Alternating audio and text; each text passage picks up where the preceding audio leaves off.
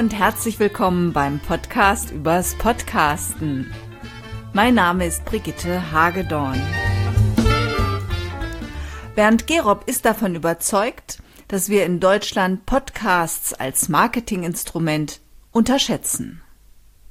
Bernd Gerob berät Unternehmer und Geschäftsführer in Sachen Mitarbeiterführung, Strategie und Vertrieb. Und er ist Podcaster. Im vergangenen Jahr hat er einen Blogbeitrag geschrieben mit dem Titel Podcasten, der neue Online-Boom. Über den kommenden Podcast-Boom im Allgemeinen und über den Erfolg seines Podcasts Führung auf den Punkt gebracht im Besonderen habe ich mit Bernd Gerob gesprochen. Und natürlich habe ich gefragt, wie er denn darauf kommt, dass Podcasts im Kommen sind. Ich bin überzeugt davon, dass wir hier in Deutschland das Podcasten äh, vor allem wenn man Berater, Coach oder so ist es, also äh, äh, es als Marketinginstrument nutzen möchte und oder einen, einen Expertenstatus erreichen will, dass, dass man da das Podcasten vollkommen unterschätzt. Und man momentan eine unheimliche Chance hat, dass äh, eine Nische für sich selbst beim Podcasten ähm, einzunehmen. Und ich will auch vielleicht kurz begründen, warum. Äh, ich habe mich sehr stark im englischsprachigen Bereich, äh, höre ich gerne Podcasts und dort ist das viel stärker schon äh, vorhanden, dass die, dass man äh, auf allen möglichen Gebieten Experten hat, die sich per Podcast einen Namen gemacht haben. Und der Hintergrund ist, dass wir gerade in den letzten zwei, drei Jahren diese Smartphones immer mehr hochgekommen sind. Und weil Podcast gab es ja schon seit 2001, aber so richtig äh, fängt das eigentlich jetzt erst an. In USA hat es deswegen so schnell angefangen, weil die schon immer so ein bisschen, was diese Online-Sachen angeht, äh, würde ich sagen, ein, zwei Jahre weiter sind. Das heißt, dort boomt das bereits. Ähm, USA Today hat zum Beispiel im August gesagt, äh, Remember Podcasting, it's back and booming. Warum? Weil iTunes veröffentlicht hatte, dass die eine Milliarde äh, Subscribers, also Abonnenten, äh, gerade im August ähm, überschritten wurde. Und natürlich ist es vergleichweise mit anderen vielleicht ähm, wenig, wenn man das jetzt mit YouTube oder sowas vergleicht, aber ich habe die Chance, mit Podcasts Leute zu erreichen, die wirklich 20 Minuten mir zuhören, während sie zum Beispiel auf der Autofahrt sind oder Sport machen, was man beim YouTube-Video ja nicht hat.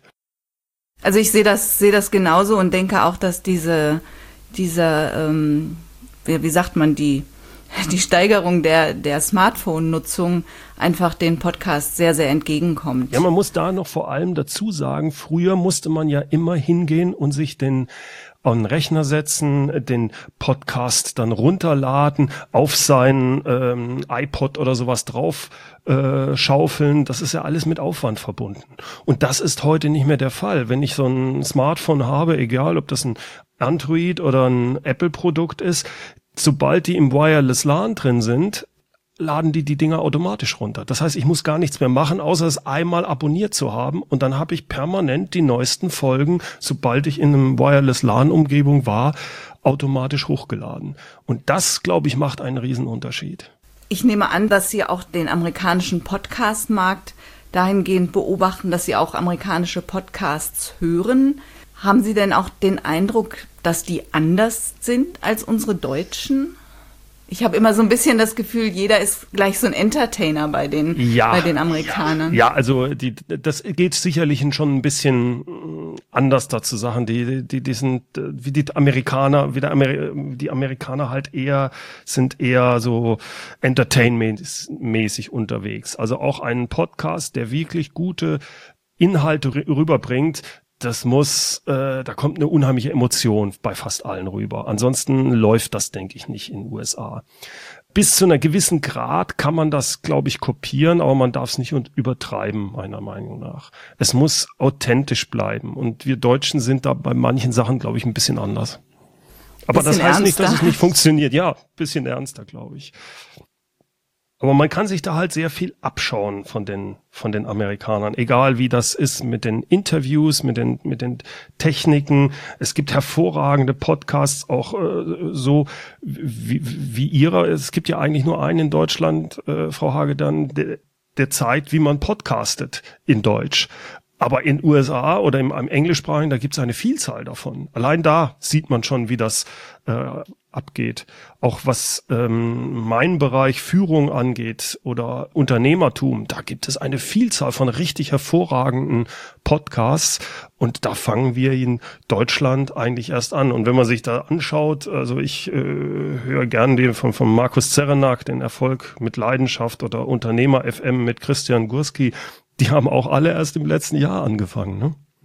Das finde ich das äh, so, so faszinierend an der Sache.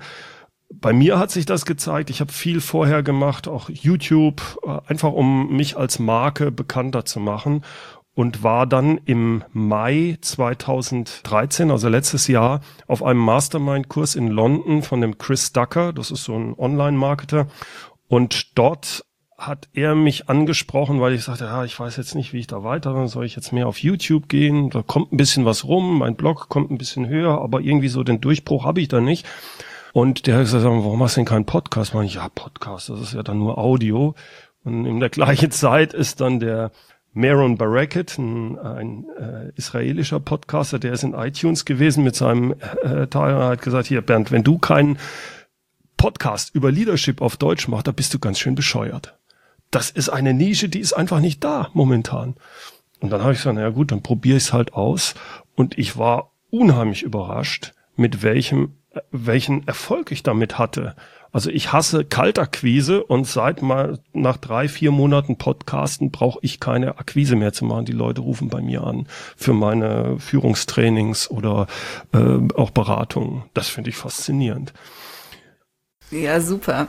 Dann ähm, erzählen Sie doch mal, was für einen Podcast haben Sie? Er heißt Führung auf den Punkt gebracht.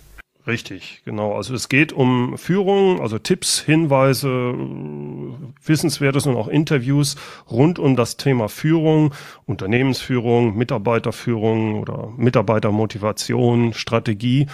Und mir ist dabei halt wichtig, dass ich Klartext rede, weil da es ist häufig ist das so, so ein äh, langweiliges ähm, Gerede häufig über äh, Führung.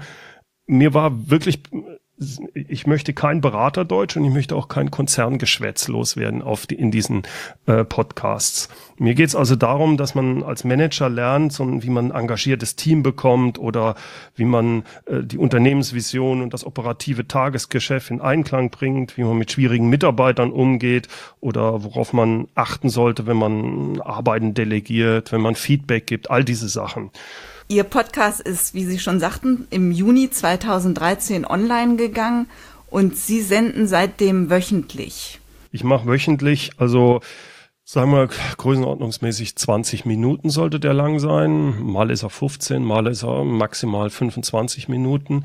Die Länge habe ich bewusst gewählt, weil ich denke, das ist gerade die Zeit, die jemand äh, sich nimmt, wenn er von zu Hause aufbricht zum Büro.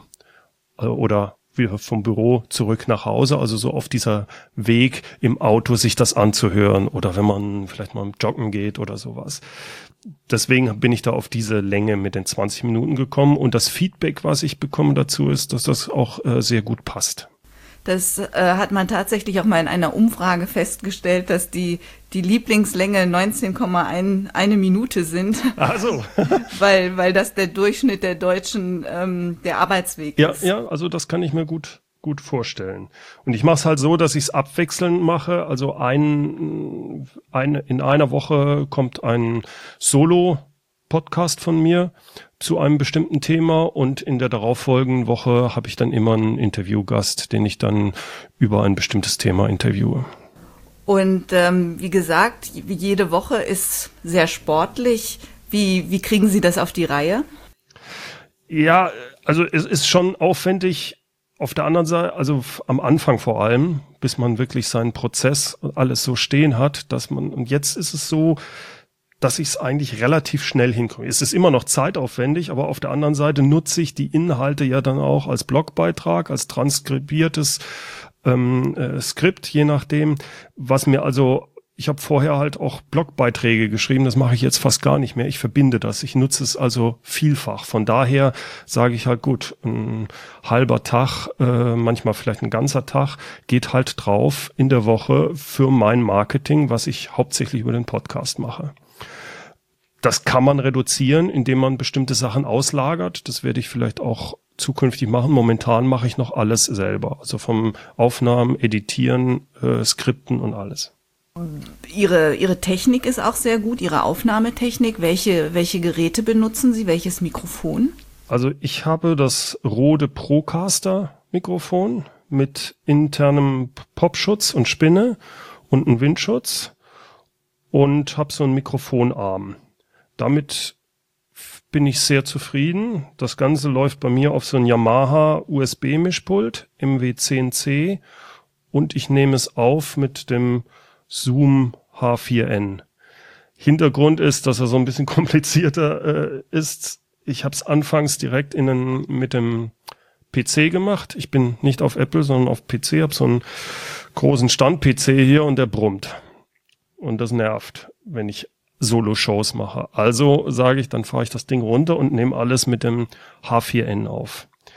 Das Ding brauche ich sowieso, wenn ich ähm, Interviews vor Ort mache äh, wo ich dann so Kondensator-Nackenbügel-Mikros am liebsten habe.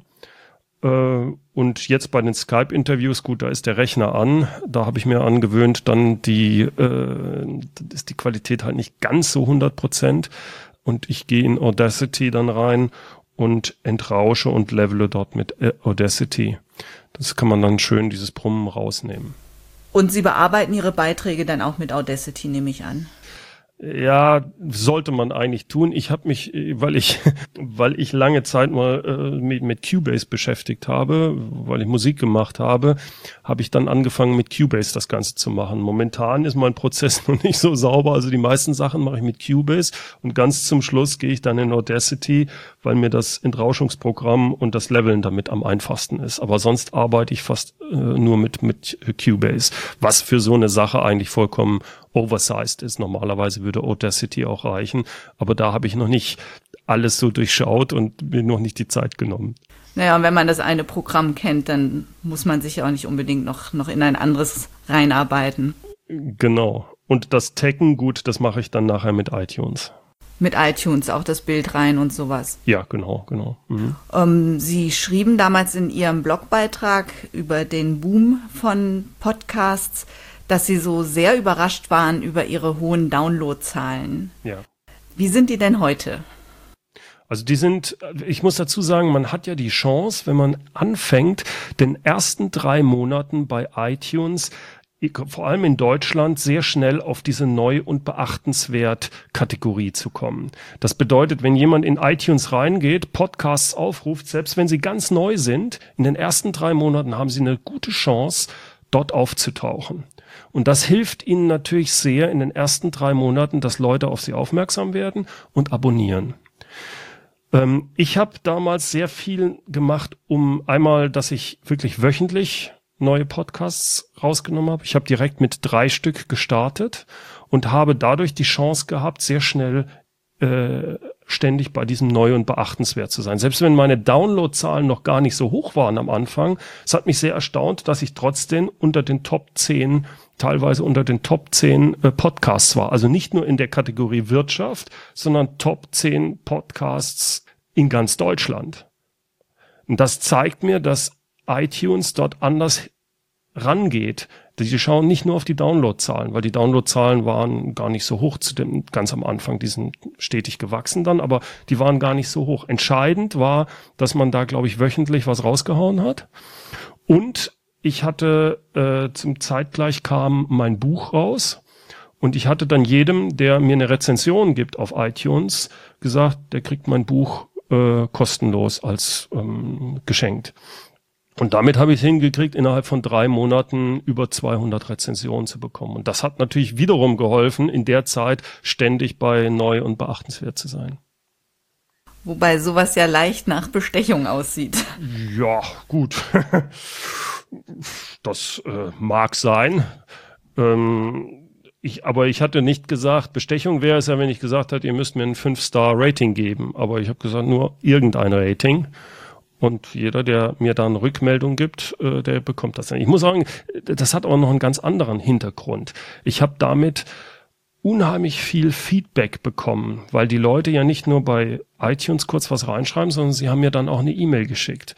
Und da habe ich unheimlich viel gelernt, was die Leute auch wirklich hören wollen. Weil am Anfang, als ich gestartet habe, habe ich gesagt, naja, jetzt gebe ich mir mal drei, vier Monate fürs Podcasten. Ich weiß gar nicht, ob ich so viel so, so, so, so viel zu sagen habe, wenn ich das wöchentlich raushaue.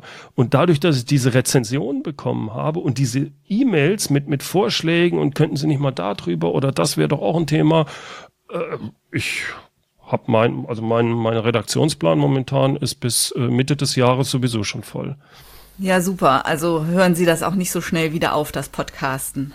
Nein, nein. Also das, das wäre meiner Ansicht nach ziemlich dumm, wenn ich das machen würde, weil das wirklich, ich habe verschiedene Sachen ja ausprobiert, das ist die Möglichkeit, wo ich am meisten an Leute rankomme und wo ich das meiste Feedback komme und im Endeffekt für mich auch als äh, Berater und Führungstrainer ist das natürlich wichtig, wo ich Aufträge bekomme. Einfach weil die Leute sich längere Zeit mit mir beschäftigt haben durch den Podcast, sich das angehört haben und dann irgendwann entscheiden, jupp, der passt zu uns.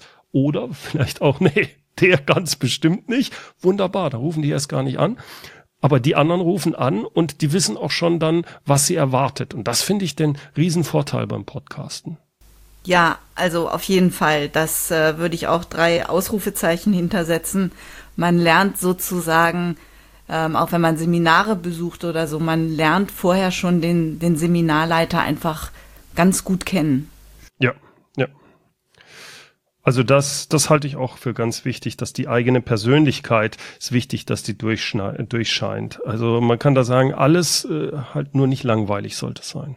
Wie viel Downloads haben Sie jetzt? Also ich habe momentan, ähm, das, das ist, also in diesen drei Monaten ist das ständig gewachsen. Und es kommt darauf an, wie man die zählt. Ich habe zwei Arten zu zählen. Das eine ist, ich hoste meinen Podcast bei Libsyn und nehme momentan die Statistiken von Libsyn. Das heißt, der Pod, äh, die Podcast-Audiodateien sind dort gehostet und ich nutze meinen, den RSS-Feed für meinen Podcast kommt von meinem selbst gehosteten Blog. Dort arbeite ich mit WordPress und dem Plugin von Blueberry, PowerPress Podcasting. Die haben wiederum auch eigene Statistiken und beide Statistiken unterscheiden sich leicht. Die Blueberry ähm, Statistiken sind, würde ich sagen, so 20 Prozent höher im Schnitt als die von Libsyn. Ich verwende momentan Libsyn. Äh, dort habe ich monatlich etwa 30, knapp 30.000 Downloads. Das pegelt sich auch recht gut ein momentan bei diesen 30.000. Ähm, bei der, der Blueberry-Statistik, ähm, die unterscheiden ja auch immer nochmal zwischen Gesamt-Download-Zahlen und diesen Unique-Download-Zahlen. Ja, also es macht Libsyn auch. Ich, ich meine, ich, ich rede von den äh, Unique-Download-Zahlen. Also ich finde die auch schon schwierig einzuschätzen, weil das bedeutet ja wohl, dass Downloads von einer IP-Adresse sind. Das heißt, wenn, wenn in einem Haushalt zum Beispiel über eine IP-Adresse zwei Personen den runterladen, dann wird er nur einmal gezählt. Das bin ich mir nicht ganz sicher. Ich hatte da mal auf dem amerikanischen Blog sowas verfolgt, wo genau diese Diskussionen ging und da kam dann, ich glaube, einer von Lipson oder Blueberry rein, äh, rein und die haben da eigene Systeme, wie die die zählen. Also angeblich wird das berücksichtigt, wobei die das dann also auch nur Pi mal Daumen machen können. Das hängt dann zum Beispiel ab, wo, dass die anscheinend sagen können, äh, kommt die IP-Adresse jetzt von einem, von einem, von einem Konzern, wo man davon ausgehen kann, okay, da da, werden mehr runtergeladen oder ist es ein, irgendwie eher ein privater Haushalt? Ich habe keine Ahnung, wie das genau funktioniert. Das halten die, glaube ich, auch so ein bisschen für sich, ähm, soweit ich das. Ich habe mich da aber nicht weiter mit beschäftigt. Für mich ist eigentlich mehr wichtig, halbwegs die Größenordnung dort zu haben und dann zu schauen, äh, verändert sich das? wird es schlechter, wird es besser. Also man hat jetzt zum Beispiel sehr schön gesehen, über die Weihnachtstage äh, waren die Downloads deutlich schwächer, was ja auch auf dem, auf dem Blog ähm, Zugriffszahlen in der Regel ist. Und jetzt im Januar hat's wieder äh, angezogen, so dass ich da ähm, im Januar jetzt, glaube ich, knapp auf den 30.000 wieder bin. Und aufgrund der Zahlen hat man ja erstmal noch gar nichts gewonnen. Und Sie merken aber auch, dass, dass er quasi wirkt, Ihr Podcast. Ja. Also die, die Downloadzahlen heißt ja eigentlich nur, dass da jemand runtergeladen hat. Ob er sich angehört hat, weiß ich nicht. ähm, aber äh, dadurch, dass es immer wieder runtergeladen wird und vor allem, dass ich immer wieder Rückmeldungen bekomme.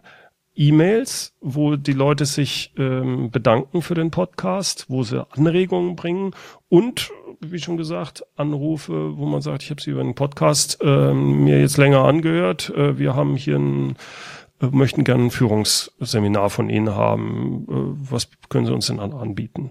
Und das ist natürlich toll, weil da ist jemand, der hat schon einen Bedarf, der hat sich über mich erkundigt und hat gesagt, das ist genau der Richtige.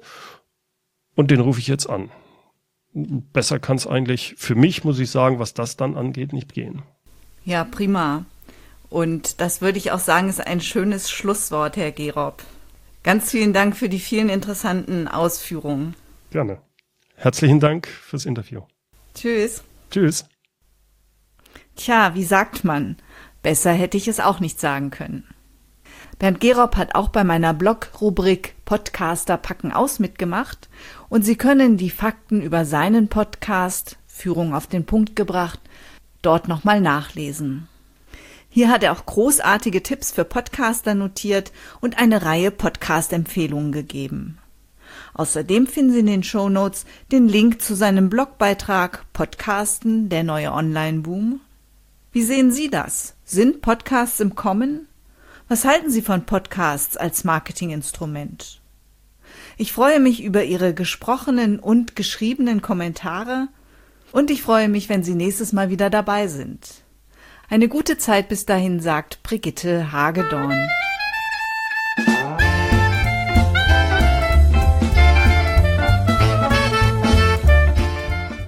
Vielen Dank fürs Zuhören. Sie hörten eine Produktion der Werkstatt für Audiobeiträge www.audiobeiträge.de.